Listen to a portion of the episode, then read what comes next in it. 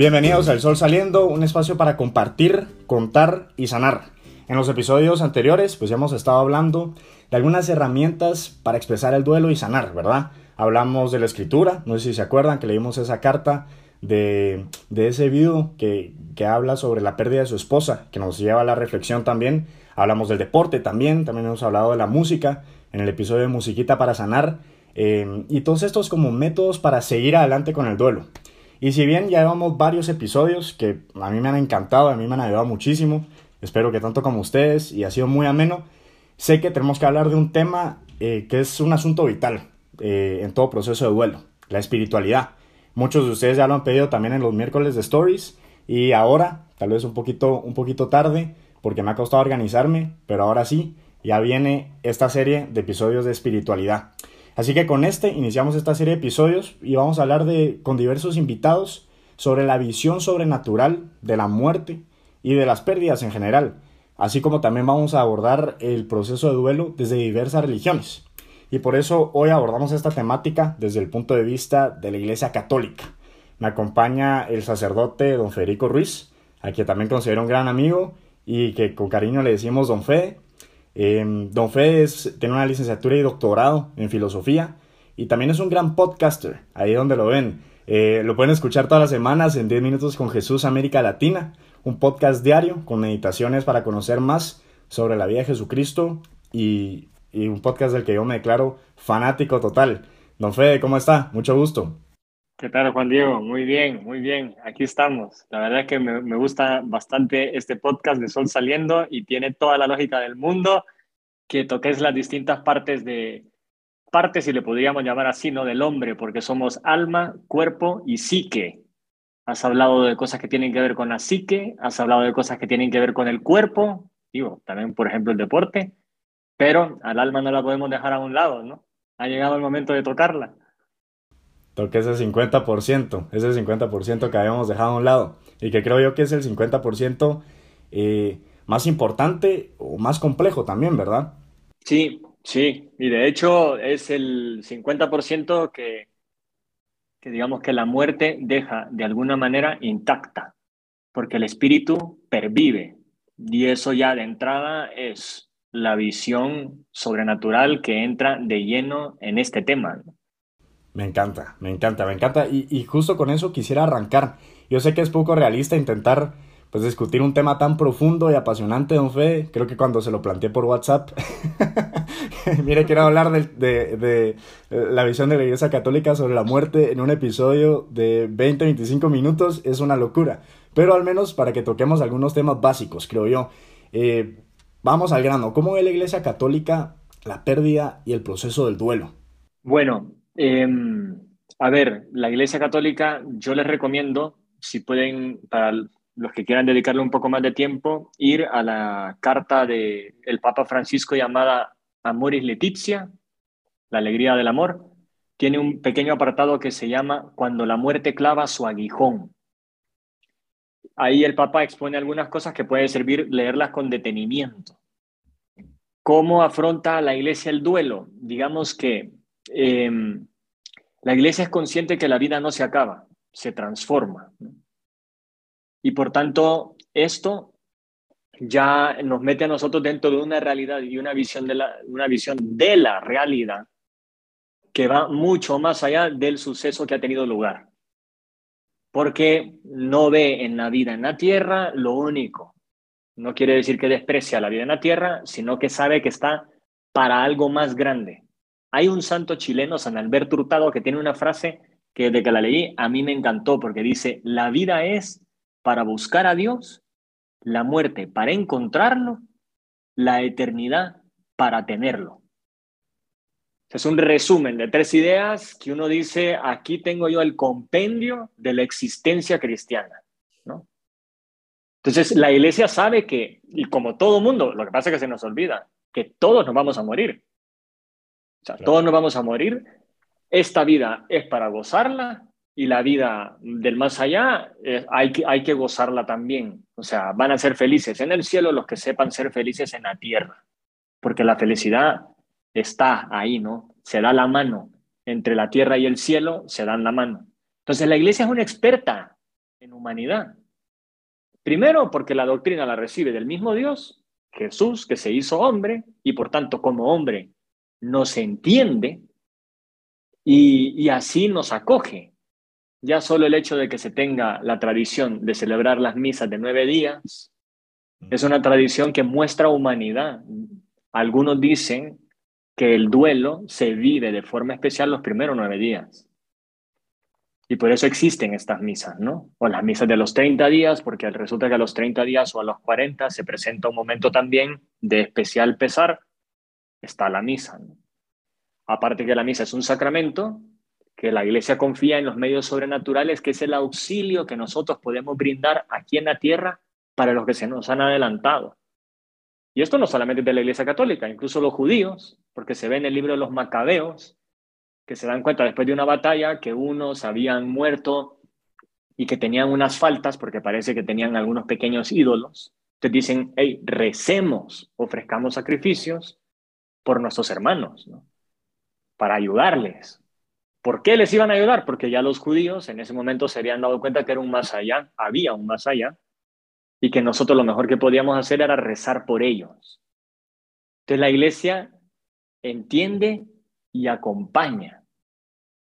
Sabe además comprender. ¿Por qué? Porque Jesús, que es Dios hecho hombre, lloró, tuvo sus duelos. Jesús tuvo el duelo de San José, que ese no lo vemos en las escrituras, el duelo que sí vemos, que tiene un final lógicamente distinto por cómo sucedió, es el de Lázaro, que era el gran amigo de Jesús, que Jesús llora. ¿no? Alguno, no sé si a, vos, Juan Diego, se te ha cruzado por la cabeza porque uno piensa, bueno, pero Jesús al final es Dios, ¿no? O sea, eh, ya sabía tal vez lo que iba a hacer y tal. Entonces, ojo que la, la divinidad de Jesús nunca es un escudo, en todo caso, es un amplificador de la sensibilidad del corazón, porque es Dios que quiere. Y por tanto, eso se amplifica, porque si hay alguien que tiene una sensibilidad, sobre todo a la hora de querer, es Dios. Entonces, el sufrimiento, si lo padeció Jesús como hombre, que de hecho lo padeció, lo padeció mucho más que cualquiera de nosotros. Claro, exponencialmente, digamos. Ajá porque tiene un corazón humano, el corazón más sensible que ha existido y que va a poder existir, ¿no? Entonces, Él nos entiende. Si además uno tiene fe y sabe que en los sacramentos, e, en la misa, en la Eucaristía, yo me encuentro con Jesús, bueno, yo me encuentro con alguien que me comprende. Yo me encuentro con alguien que sabe lo que yo he pasado, que lo ha compartido y que me puede ayudar a sobrellevar esto. Además, me encuentro con alguien que acoge a mi ser querido. Porque como el Papa Francisco también dice, en la muerte habrá un encuentro, un encuentro con Jesucristo. Y se dice que va a ser como la primera sorpresa, porque la segunda es la que, lo que va a venir después. Pero la primera sorpresa es un encuentro, o sea, me voy a encontrar cara a cara con Jesucristo. Y bueno, o sea, si yo me encuentro con Jesucristo, es el que me encuentro también en una misa o es el que me encuentro cuando yo hago oración, yo tengo un interlocutor en común con el ser querido que se me ha adelantado, ¿no? Porque la vida no se acaba, se transforma. Y puede ser hasta mi punto de unión con esa persona. Si yo comulgando me meto en Dios, mi ser querido, si ha alcanzado el cielo, está metido en Dios y por tanto estamos en un lugar común. Puedo incluso llegar a hablar con él más directamente que si lo hago en cualquier otra circunstancia. Claro, claro, qué, interesante eso. Eh, don Fede me da mucho la atención porque digamos que podríamos decir que es una visión muy esperanzadora. Eh, eh, es que hay una vida mucho mejor allá. De hecho, tendríamos que querer hacia, o sea, experimentarla e ir hacia ella y, al final el, cielo eh, es, un, es un gran premio, es un gran regalo. Pero conversando con un amigo que, bueno, él se considera ateo, eh, hasta, cuando tuvimos esa conversación, pues hasta ahí se consideraba ateo. Él me decía que eh, quienes creen en un ser superior y profesan alguna religión, no necesariamente solo la católica, sino que cualquier otra religión, lo hacen como para distraerse de la realidad. Y me decía, esto con mucho respeto, claro, pero que él no comprendía cómo la gente podía simplemente apostar por un cielo, por un paraíso, donde todo es perfecto mientras vivimos con tantas penas aquí en el mundo. Y, él no entendía, digamos, esa, esa esperanza de la que hemos hablado ahorita. Eh, y entonces fue un comentario que me hizo pensar. Eh, mientras, mientras eh, planeaba este, este episodio, también me surgió una frase que me encanta de Chesterton, que dice, la iglesia no quiere que te quites la cabeza, solo que te quites el sombrero. Y entonces quería preguntarle, ¿por qué contemplar la muerte con esa visión sobrenatural no necesariamente nos aleja o nos distrae de la realidad del mundo? Sí, eso digo, la, la, duda es válida, ¿no? Y de hecho hay mucha gente que se la, se la plantea de esa manera, como que si el más allá nos, nos alejara del más acá. Y uno dice, y uno dice, no, nada que ver. Primero, ¿por qué? Porque eh, las realidades, los novísimos, que así se llaman estos temas, ¿no? del cielo, el purgatorio, el infierno, em, se basan en, en nuestra vida. De hecho, San Juan de la Cruz decía, en la tarde, refiriéndose a la muerte, ¿no? En la tarde te examinarán en el amor. O sea, cómo has sabido amar en esta tierra. Cómo has sabido querer a los demás, cómo has sabido querer a Dios, cómo también te has sabido querer a ti mismo cómo has vivido, cómo has hecho las cosas. Y por eso también otro santo, San José María, al que le tengo especial devoción, lógicamente no pertenezco al Opus Dei, que, que es la institución que él fundó, San José María decía que la consideración, digamos, de los novísimos nos tenía que llevar a darle a cada segundo vibración de eternidad. Pues entonces yo me doy cuenta que al final lo que tengo para ganar la eternidad es el presente. yo tengo que sacarle el jugo al presente, pero todo lo que tiene que dar de sobrenatural, que me lleva a hacerlo bien. Porque eso no solamente se circunscribe a lo que estoy haciendo ahorita, sino que tiene un alcance eterno.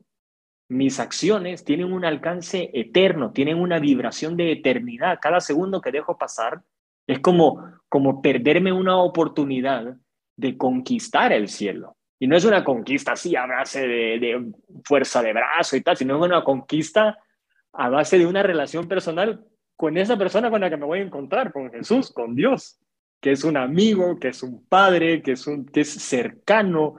Entonces tampoco es una visión así como de histeria, o de, sino que es una visión de esperanza. Porque, ya que lo decías, ¿no? Porque, como dice San Pablo, eh, Dios quiere que todos los hombres se salven. Entonces Dios es el que está empeñado en mi salvación. Eso da muchísima esperanza. O sea, yo puedo hacer mis esfuerzos, yo puedo hacer cosas, pero Dios quiere. Lo que pasa es, y perdón que esté citando a tantos santos, pero es que esto se me viene a mí. A mí, me encanta que cite frases porque yo soy igual. Entonces, Santa Teresa de Jesús, si no me equivoco, decía una, en un momento que tenía un diálogo muy intenso con Jesús, veía cómo las almas algunas almas se podían condenar y como las almas de hecho se condenan, ¿no? No todo el mundo se salva, es una triste realidad, ¿no? Entonces ella como que un poco se quejaba con Jesús, como diciéndole, ¿cómo puede ser esto, no?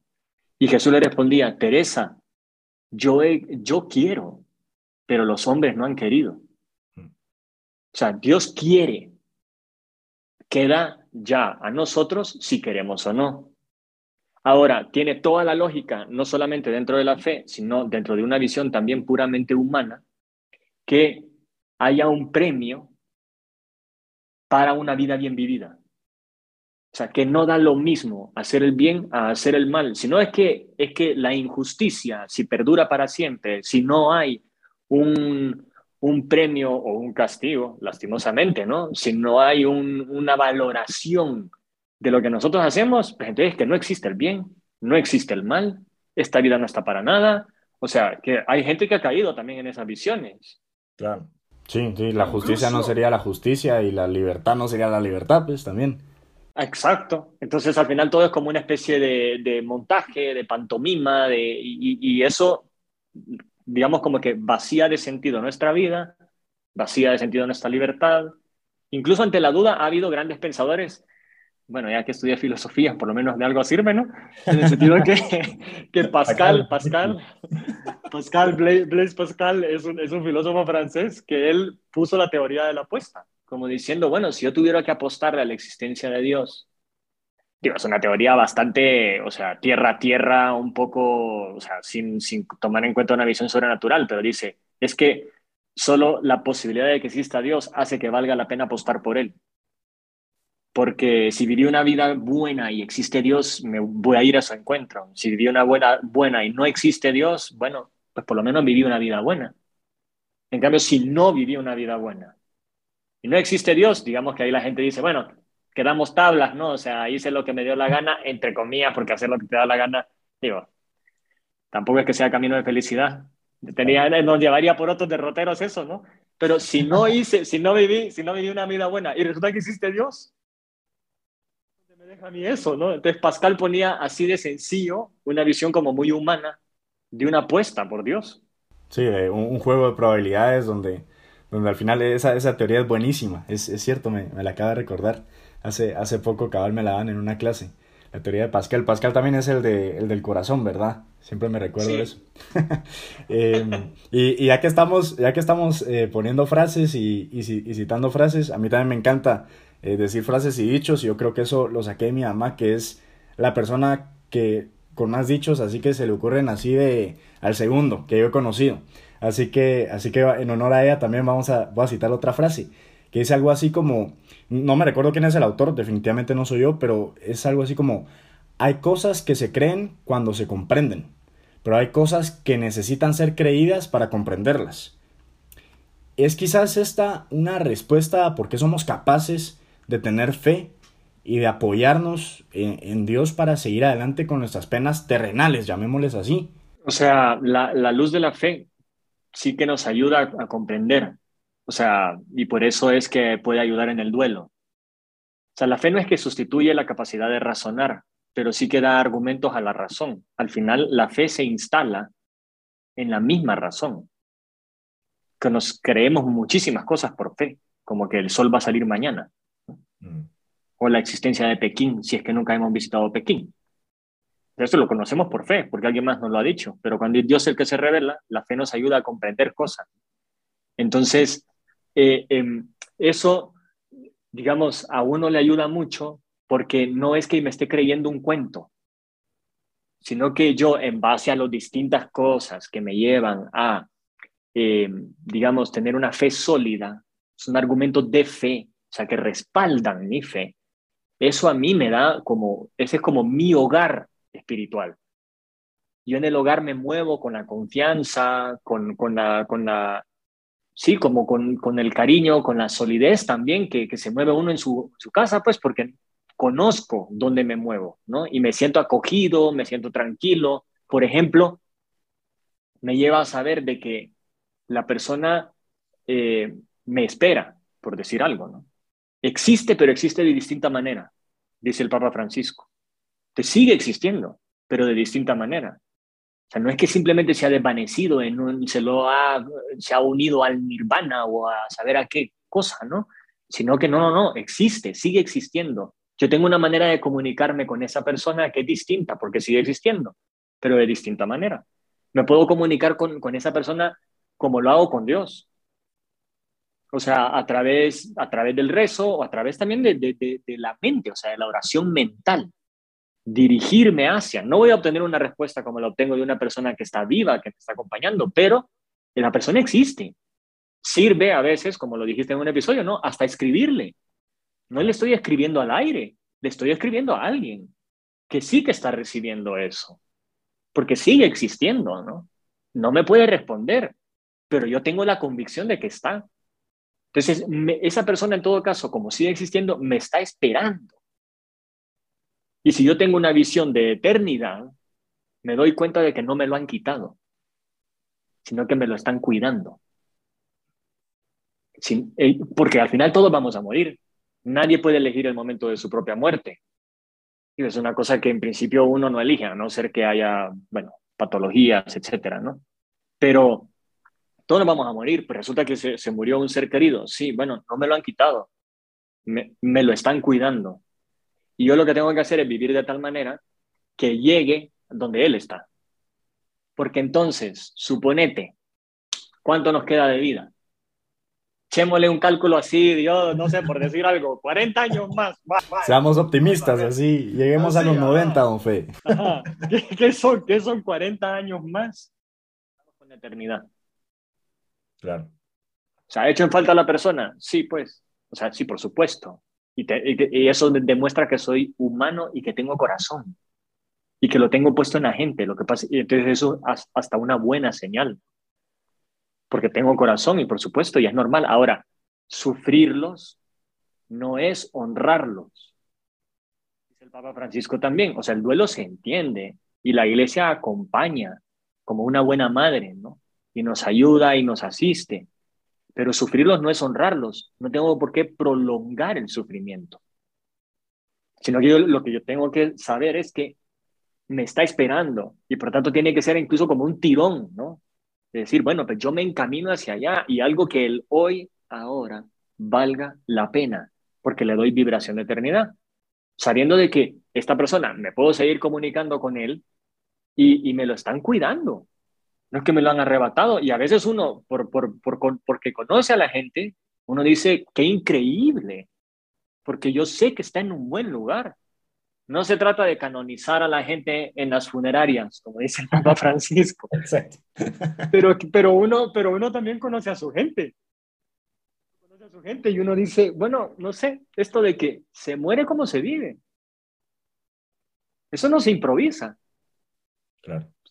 Y, y, yo conozco a la persona, o sea, ha, muerto como ha vivido. Y de alguna manera sé, bueno, pues esta persona me espera y, y, me dirijo ¿Cuántos no me estarán esperando? Incluso hay algún padre de la iglesia que dice eso, que, uno, que uno volteando a ver hacia adelante diría, ahí está el coro de los ángeles, ahí están los mártires, ahí están las vírgenes. Bueno, lo dice de una manera súper elaborada, poética casi, y casi que a uno le dan ganas de decir, no, sí, pues a mí que me lleven ya, porque tengo, a, tanta, sí, porque tengo a tanta gente esperándome que, que, que, que estoy haciendo aquí, ¿no? O sea, lógicamente eso es, un, como un arrebato es del momento, porque uno dice, bueno, pues sí, pero la eternidad yo lo construyo con el día a día, con el hoy ahora, ¿no? Y, y esto es lo que, lo que tengo, esto es lo que tengo ahorita. Y vamos a, a, vivir esta vida a plenitud, con alegría, hasta el fondo, eh, metiendo el corazón, tal, porque es que esta vida está para ganarme la otra, ¿no? Totalmente, y, me, encanta, me encanta eso, si arriba nos, los están cuidando y nos están esperando, quiera que no depende también de nosotros, eh, cómo, cómo, qué, qué, hacemos para, para asegurarnos el, llegar con ellos. Eso es, eso es para mí, eh, me, me, gusta eso porque al final también es, es eh, nosotros meter el hombro y, esforzarnos y, y, abrazar ese presente para, para poder asegurarnos que vamos a llegar ahí con ellos. Y, si, si tal persona, pues así como sé que vivió una, una buena vida y, que fue una buena persona, y pues, pues parecerme también eh, aquellos que hemos que no hemos perdido, que, que, nos están cuidando desde arriba, para asegurarnos también poder estar con ellos, eh, al lado de ellos. Y, y ya, fe para terminar, lastimosamente, porque, alarán, este tema hacía yo, yo creo que tal vez a lo mejor vamos a tener una segunda parte. pero, pero en fin, para terminar esta primera parte, ¿qué le recomendaría a usted a alguien que está atravesando por, por un proceso de duelo, por una pérdida reciente y que quiera acercarse más a la, a la religión, a la espiritualidad? Y también, ¿qué le diría a alguien que al contrario, tras una pérdida, lo que ha hecho es alejarse de cualquier tipo de espiritualidad?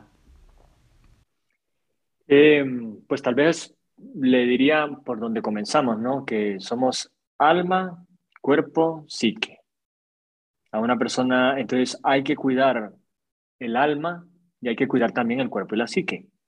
Por eso te decía, me ha parecido genial la manera en la que lo has distribuido estos podcasts, porque, porque si uno necesita, uno necesita una ayuda psicológica o de algún profesional que acompañe el proceso, que lo haga sin pena, ¿no? O sea, no tiene nada de malo, al contrario, puede ayudar bastante.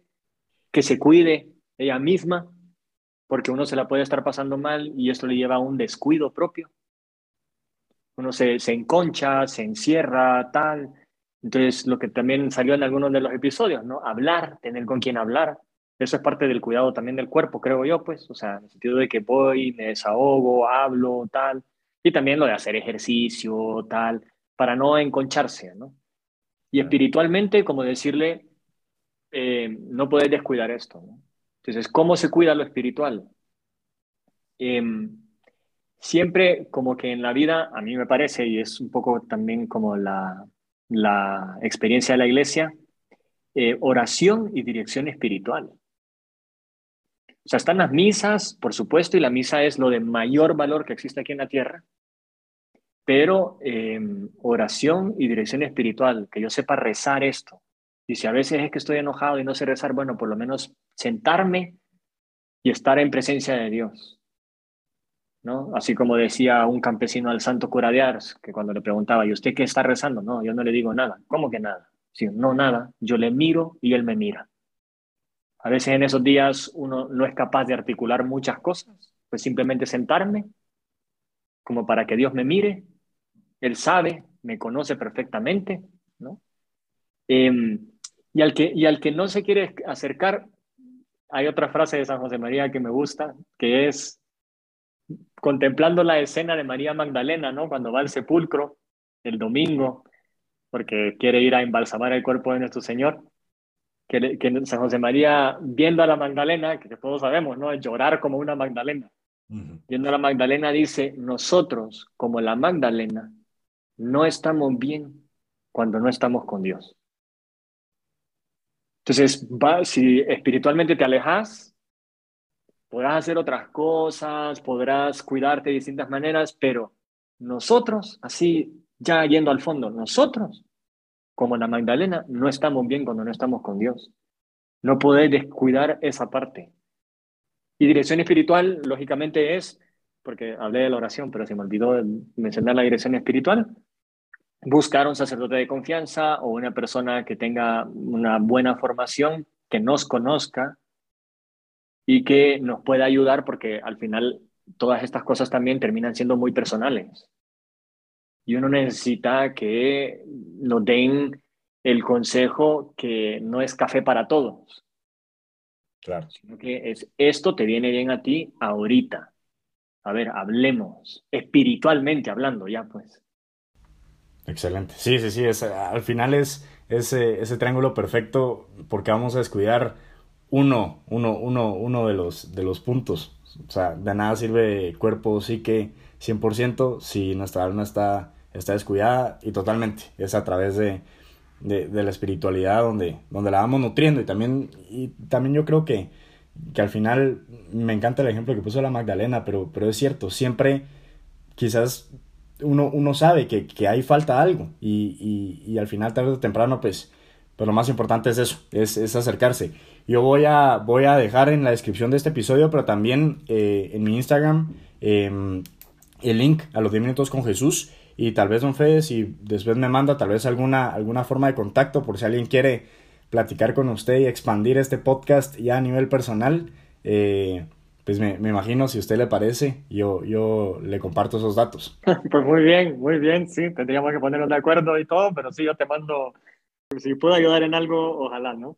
Excelente, claro que sí, don Fe. Pues muchísimas gracias por, por esta primera parte del episodio, la vamos a llamar así porque así, así abrimos la promesa de que habrá una segunda parte si el público lo quiere. Eh, gracias, eh, gracias por todo, don Fe, gracias por, por explicarnos este, este, esta primera parte de esta serie de episodios sobre la espiritualidad en el duelo que vamos a, que vamos a tener en este podcast. Recuerden que siempre los leo, sobre todo en sus mensajes de miércoles de stories que me fascinan y soy fan también de que me recomienden libros, así que a los que están escuchando, síganme recomendando libros. No puedo comprarlos todos al mismo tiempo ni leerlos todos al mismo tiempo, ya quisiera yo, pero igual, los voy poniendo en cola. Les mando un fuerte abrazo, don Fede, un abrazote y recuerden, siempre, siempre sale el sol.